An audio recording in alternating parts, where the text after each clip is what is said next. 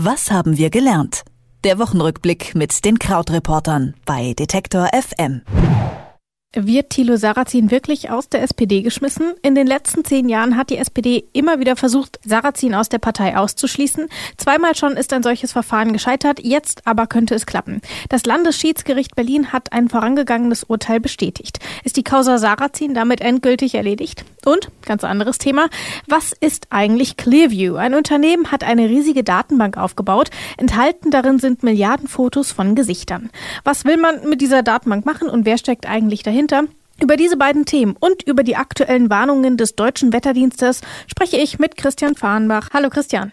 Hallo Rabea. Fangen wir doch mal mit Thema Nummer eins an. Clearview, ein Unternehmen, von dem man bislang noch relativ wenig mitbekommen hat. Wer steckt denn dahinter? Das ist ein Tech-Startup aus den USA, das letztlich ja diese Woche sehr große Überwachungsängste geweckt hat. Und zwar ähm, hat es damit zu tun, was das äh, Geschäft dieses Unternehmens ist, nämlich Bilder aus Facebook, YouTube, anderen Quellen im Internet rauszusaugen und in eine große Datenbank zu stellen, die dann eben Gesichtererkennung ermöglicht.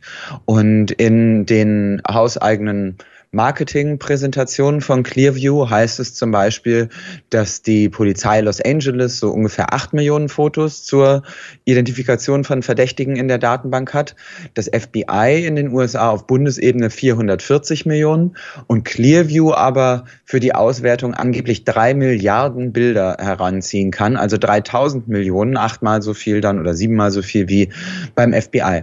Und ähm, die Aufregung jetzt kommt davon, weil es eben in der New York Times Times eine große Recherche gab, in der dann Clearview vorgestellt wurde, in der es auch hieß, dass jetzt schon 600 US-Behörden die Dienste dieses Unternehmens nutzen würden, aber ob das alles so stimmt. Einige Behörden haben das auch abgestritten, zum Beispiel die Polizei in New York.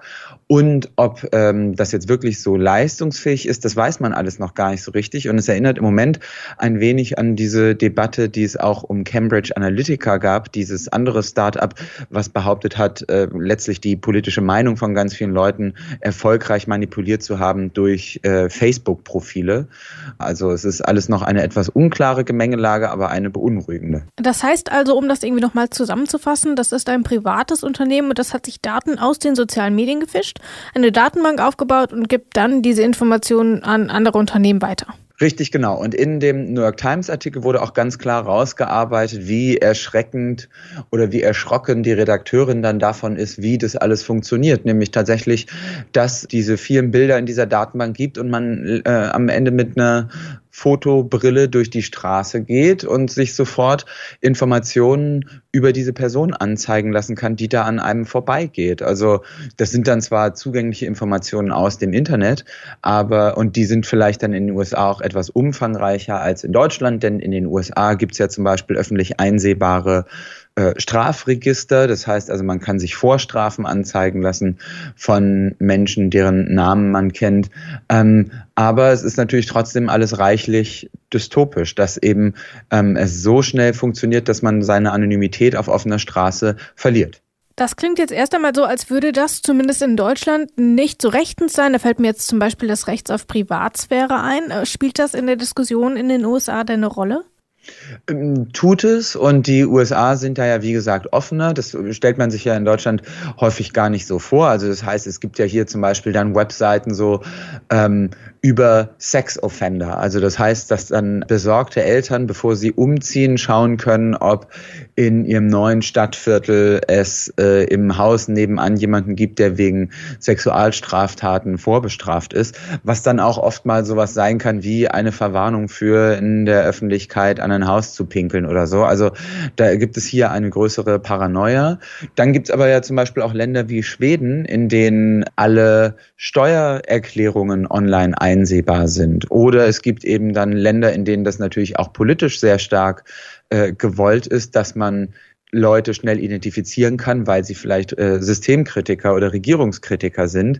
Es gibt da also reichlich äh, Möglichkeiten und äh, Potenzial, dass diese Technologie wirklich auch sehr missbraucht wird und dass es eben eine Debatte braucht, um die Grenzen solcher Technologien zu diskutieren. Und da ist eben die große Angst jetzt damit, dass bisher Firmen sich dem verweigert haben, denn technisch hätte ja zum Beispiel auch Google oder vielleicht Facebook selbst die Möglichkeit, sowas zu machen, aber es jetzt eben dieses Startup gibt, was da so einen Präzedenzfall schafft.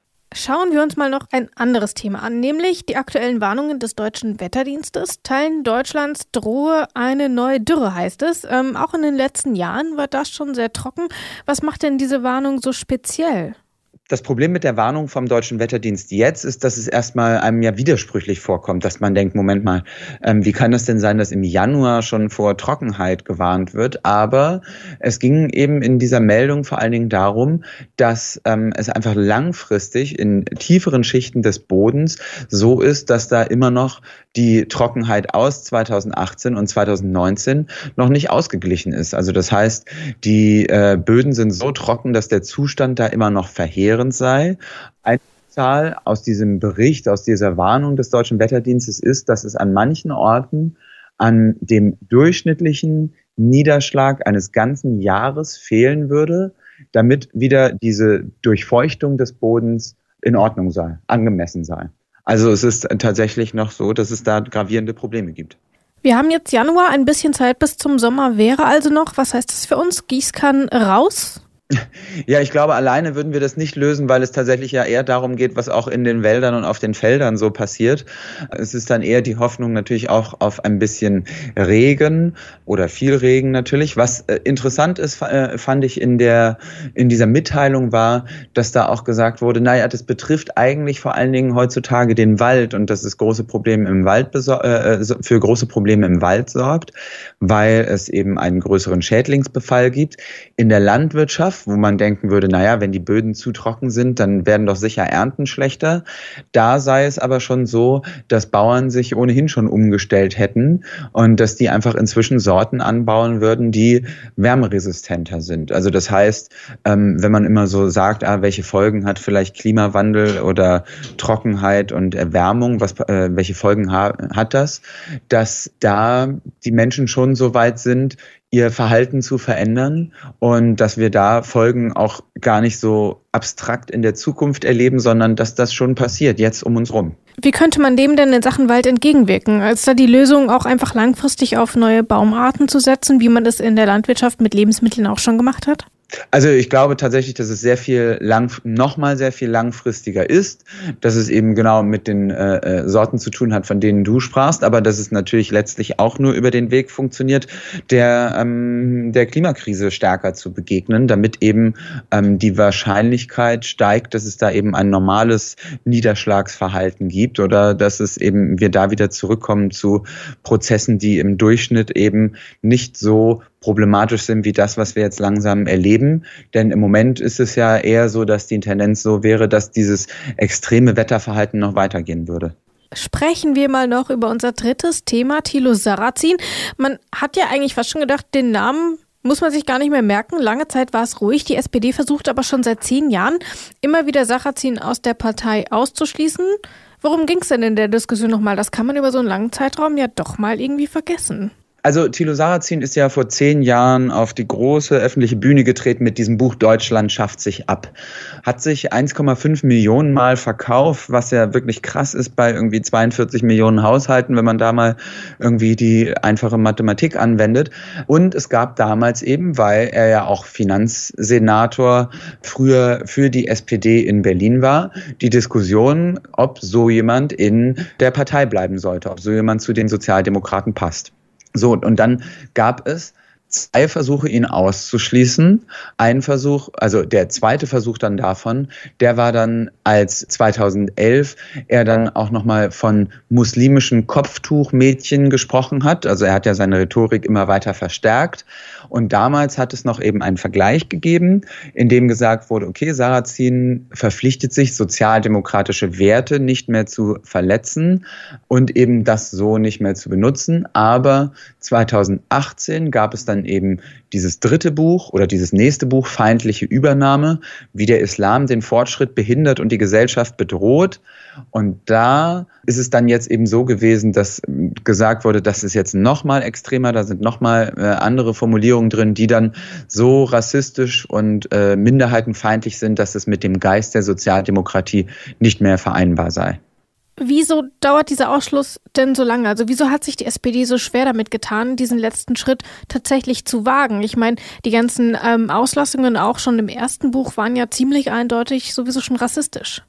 Ein Punkt ist, dass es damals, glaube ich, eine gesellschaftliche Debatte gab, in der auch nicht ganz klar war, wie wird sich das jetzt verfestigen? Also ähm, wie wird die Gesellschaft, wie werden die SPD-Wählerinnen und Wähler dieses Thema sehen. Es gab einen Kommentar im Tagesspiegel jetzt gestern, in dem äh, geschrieben wurde, naja, inzwischen ist es eben auch so, dass die SPD erkannt hat, dass dieses äh, Verhalten der angeblich besorgten Bürger, was ja oft einfach nur so eine leidlich getarnte Ausländerfeindlichkeit ist oder ähm, Minderheitenfeindlichkeit ist, dass dieses Verhalten der angeblich besorgten Bürger in der Partei nicht mehr so ernst genommen wird. Also die Befürchtungen, die es vielleicht auch 2015 dann wegen der vielen Flüchtlinge gab, sind ja so nicht eingetreten und dass da eben es jetzt eine größere, einen größeren Willen gibt der SPD, da ein Zeichen zu setzen, weil man weiß, ah, wir verärgern äh, uns vielleicht doch nicht mit so vielen Leuten, wie wir mal dachten. Und dazu kommt dann eben diese Radikalisierung von Sarrazin selbst, so dass jetzt eben dann erst die Kreisschiedskommission und dann jetzt eben neu die Landeskommission, das ist ja das Neue, was jetzt gestern passiert ist, gesagt hat, nein, der darf jetzt ausgeschlossen werden. Und Sarrazin selber will jetzt noch vor die Bundeskommission treten. Wir werden also schauen, wie sich das letzten Endes entwickelt. Dazu müssen wir aber auch sagen, wir werden das nicht mit unserem schönen Wochenrückblick tun. Denn ja, wie soll man es anders sagen? Ja, wir stampfen ihn ein. Was sagst du dazu, Christian? das ist, also, das, es, es fühlt sich genauso harsh an, wie jetzt dieser Satz klingt. Ja, wir schauen aber hoffentlich, wie äh, wir von Krausch Reporter und wie ich weiter bei äh, Detektor FM vorkommen kann. Ich äh, sitze ja auch immer hier fleißig mit meiner schönen Detektor FM Tasse in New York und möglicherweise gibt es einen neuen Ort, das klingt jetzt, als ob ich so traurig und beinahe heule, aber ich habe mich nur verschluckt. Möglicherweise gibt es für mich einen neuen Ort im Detektor FM Universum. Das würde mich freuen, dass wenn ich auf die eine oder andere Art wieder auftauche. Ja, daran arbeiten wir auf jeden Fall und bis Ende Januar bleibt uns der Podcast ja auch noch erhalten. Also diese Folge gibt es noch und dann nochmal in der kommenden Woche. Und ich glaube, du wirst trotzdem nicht komplett aus unserer kleinen Detektor FM Familie geschmissen. Ich glaube, wir behalten dich trotzdem. Da finden wir auf jeden Fall was. Und damit sage ich Tschüss. Vielen Dank. Tschüss. Was haben wir gelernt? Der Wochenrückblick mit den Krautreportern bei Detektor FM.